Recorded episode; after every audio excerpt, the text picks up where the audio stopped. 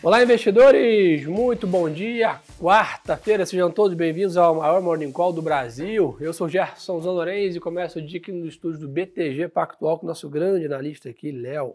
E aí, tudo bem? Tudo bem, Léo? Certo. Vamos lá, pessoal. Feriado aqui em São Paulo, mas basicamente dia normal aqui né, nos pregões. O B3 vai funcionar normalmente, então é por isso acontece aqui a nossa live. Mas tradicionalmente começamos o giro pela parte internacional para comentar com vocês aqui um pouco mais do mercado lá fora. O mercado amanhece estendendo um pouco o movimento negativo, né? Ontem foi um dia mais difícil para o mercado lá fora. O Brasil até performou melhor né, do que os ativos internacionais, fez um ramp-up mais próximo do final do dia, ali fechando próximo da máxima.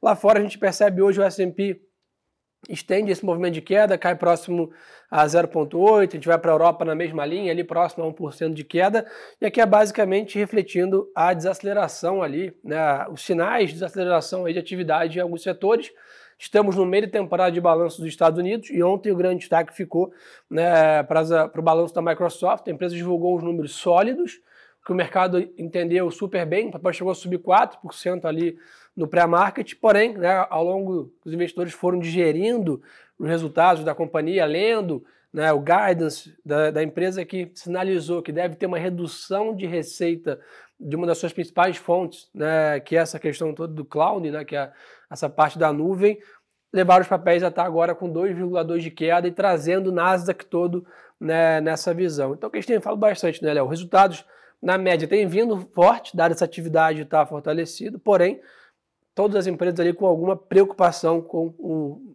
futuro no médio prazo ali, com a possível desaceleração da economia global, né? Perfeito, né? Quando a gente olha o earning surprise, que né, basicamente a surpresa em relação ao que estava projetado pelo mercado de lucro, é, agora está próximo de 3,5%. É um bom número, dado o momento de ciclo de atividade econômica, é, mas o que a gente tem que olhar é justamente isso que você comentou, o guidance, o que, que é esperado à frente, né?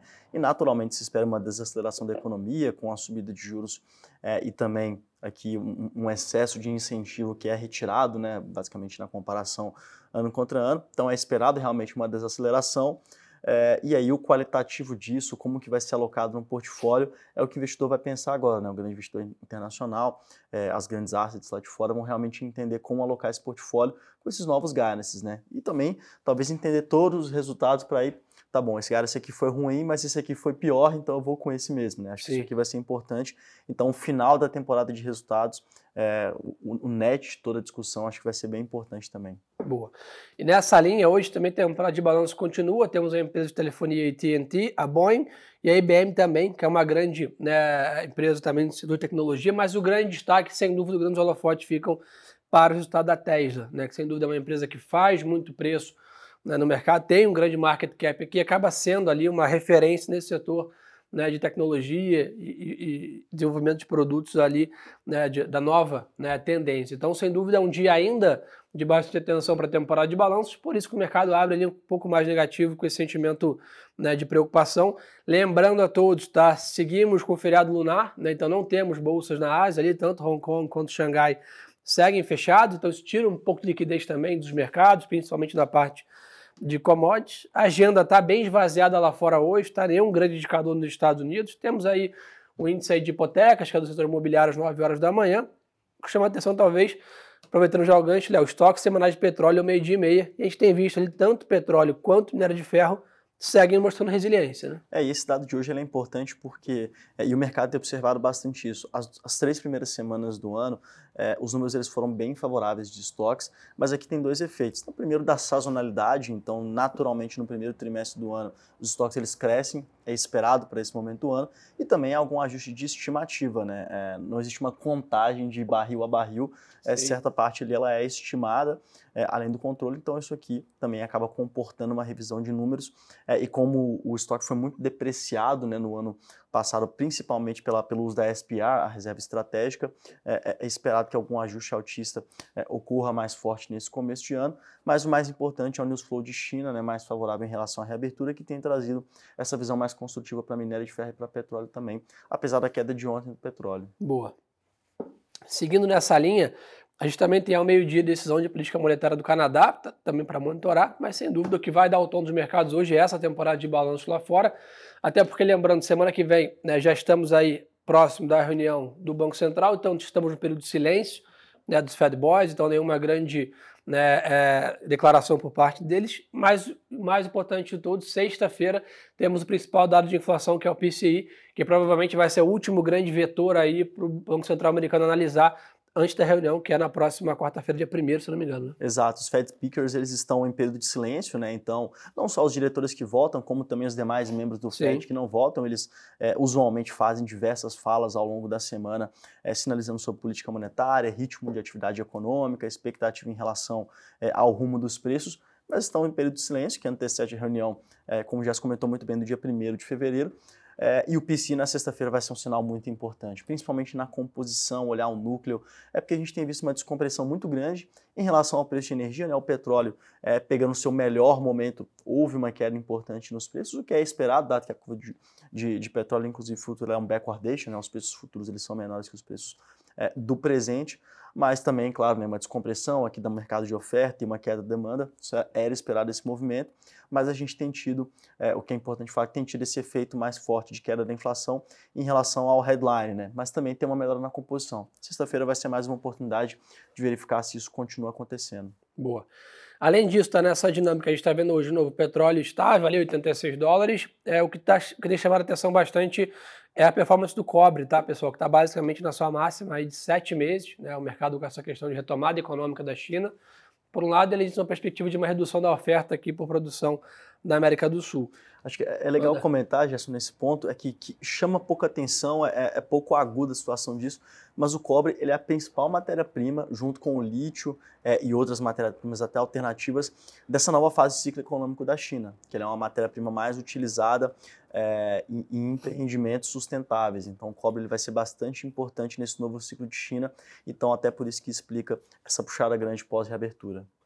Bom, nessa linha, tá, o Bitcoin também está praticamente de lado ali, a 22 mil dólares, fez uma grande recuperação, o Bitcoin já esse ano, né, saiu lá dos 17 para 22 mil dólares, acompanhou essa puxada da Bolsa dos Estados Unidos, agora também está um pouco mais né, lateralizado nessa linha. Então, resumo da ópera do mercado global, pessoal, uma agenda macroeconômica lá fora mais esvaziada hoje, porém, uma sexta-feira um grande vetor para a gente monitorar. Temporada de balanço é quem domina o mercado global hoje, então tem que ficar de olho nessa, na, na, nas empresas aí, a Tesla, IBM, AT&T, Boeing, são os grandes destaques para a gente ficar é, de olho.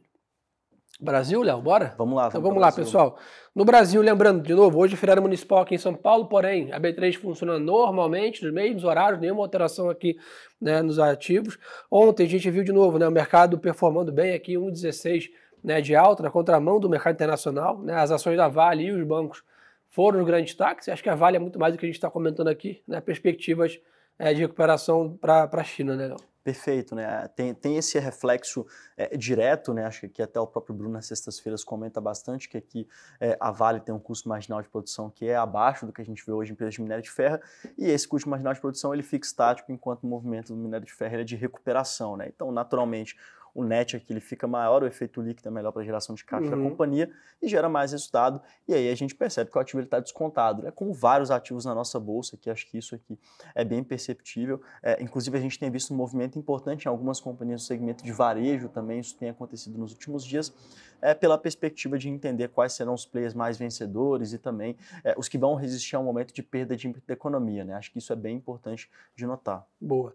Uma outra linha que tem feito muito preço aqui também, né, fora essa parte global, que tem ajudado bastante o Brasil, é monitorar de perto também essa questão toda né, na parte política. Né? A gente está monitorando aqui hoje, o presidente Lula vai se reunir com o presidente do Uruguai, né, Luiz Lacalle.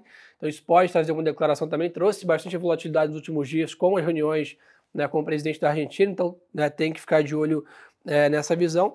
Não temos grandes notícias aqui no Brasil, tivemos o PCA 15 ontem, né, mas hoje nenhuma grande, nenhum grande indicador para fazer preço. Né? É, a leitura do IPCA 15 ontem ela foi uma leitura é, que houve, houveram algumas surpresas, né? acho que o ponto importante foi uma surpresa em transporte, por um reajuste que a gente não capturava normalmente no primeiro PCA 15 do ano é, em relação a licenciamento, então teve ali 17 ah, tá. bips de surpresa, e também uma surpresa na parte de comunicação, por outro lado, surpresas baixíssimas disseminadas entre os segmentos. Mas acho que um ponto importante, ontem a gente teve reajuste de 7,5% aproximadamente na gasolina. Isso tem um efeito no IPCA esse ano é, e algumas outras questões aqui também fizeram, inclusive, a gente revisar a nossa perspectiva para 2023 de 5,9% para 6,2%.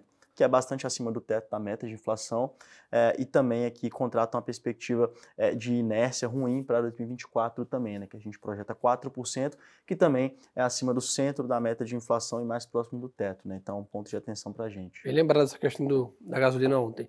Pessoal perguntando sobre o câmbio aqui, pessoal, hoje o dólar está de lado lá fora, tá, desses Y aí, que é a sexta dólar contra as principais moedas desenvolvidas do mundo, está praticamente flat, porém, a gente segue vendo aqui o dólar numa tendência de curto prazo de queda. Né? Acho que essa perspectiva que a gente fala aqui bastante da entrada de fluxo aqui no Brasil né, tem favorecido e essa perspectiva de sinais de maior inflação, ou seja, né, que devemos ter juros mais altos no Brasil ainda por mais tempo, talvez lá fora o mercado já se animando, talvez com o Fed menos agressivo, tem ajudado né, o real na média. Se a gente olha as moedas emergentes na média como um todo, o dólar perdeu bastante força nos últimos dois, três meses e o real se aproveitou um pouco desse movimento. Né? É, a gente espera que, inclusive daqui até o final do ano, o dólar siga perdendo força frente às moedas é, desenvolvidas, né? então Libra, Euro, que vão avançando no ciclo de, de reajuste da taxa de juros, então isso é importante, vai provocar um enfraquecimento é, do dólar frente a essas moedas, mas também pode ser benéfico para moedas emergentes, dado que a gente tem uma baixa alocação dos portfólios globais em mercados emergentes ainda. Então a retomada da China, ela também contamina os demais emergentes, aqui uma contaminação positiva, né, dado que vem um fluxo, tem uma apreciação. Claro que a gente também tem algumas questões é, que podem fazer com que a gente termine o ano com uma taxa mais depreciada do que a gente vê hoje. A nossa perspectiva ainda é 5,30 para o final do ano. E por quê? A gente vai ter os Estados Unidos avançando no ciclo de juros. Uhum. A gente espera que, que é, ocorra uma surpresa em relação ao que o mercado precifica hoje. A gente espera 5,1250 como estimativa média de taxa de juros nos Estados Unidos, o ponto médio, é, enquanto o mercado precifica uma taxa abaixo de 5 com cortes no segundo semestre, o que a gente não acredita. Então, empacotando isso, a gente é, pensa que pelo vetor global, mesmo com o enfraquecimento do dólar no ano, ainda assim tem um espaço para uma surpresa que leva o nosso campo para 5,30. Boa. Pessoal perguntando aqui se o BTG tem né, a carteira recomendada para ações nos Estados Unidos. Tem sim, tá, pessoal? Nossa carteira ali né, de BDR, bem bacana para monitorar né, o time de research lá. Então procura a nossa página de análise, nossa carteira de ações globais ali, bem bacana é, a, nossa, a nossa operação de carteira offshore.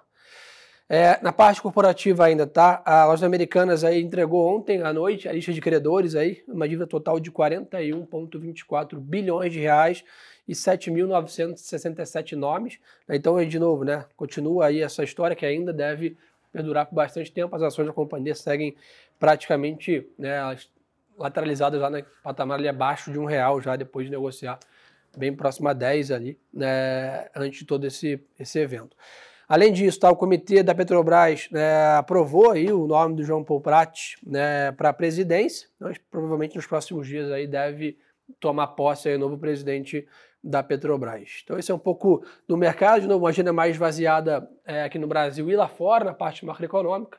Aqui, sem dúvida, até, talvez um mercado um pouco mais líquido aí é, na margem. Algum ponto final aí, Léo, para a turma ficar de olho? Acho que é isso, né? mercado líquido, hoje é um dia mais, mais tranquilo, mas a agenda ainda é importante até o final da semana, tem o PC, então ficar bastante atento também a esses demais eventos é, e qualquer outro desenvolvimento também aqui doméstico em relação à política, como você comentou, é sempre importante a gente monitorar também. Boa, turma, então acho que é isso, resumo da ópera, um pouquinho mais de atenção hoje, tá? O mercado refletindo bem mais de balanço no mercado internacional, aqui no Brasil ainda uma agenda bem focada nessa questão da parte política aqui, diretrizes econômicas, fiscais, de inflação, ainda muitas né, diretrizes sobre a mesa para a gente né, ficar de olho. Obrigado aí pela audiência de todos nesse feriado, aí conseguimos até né, chegar bem próximo de um dia comum. Obrigado aí pela participação, muito feliz em trazer conteúdo e informação para vocês aqui pela manhã. Uma ótima quarta-feira de negócio para todo mundo. Quem quiser ainda mais conteúdo é só seguir no Instagram também. Tá aqui Gerson Zalorenz, Leonardo Paiva, mais um canal para estar tá bem informado. E lembre-se, pessoal, que o melhor ativo é sempre a boa informação. Um abraço.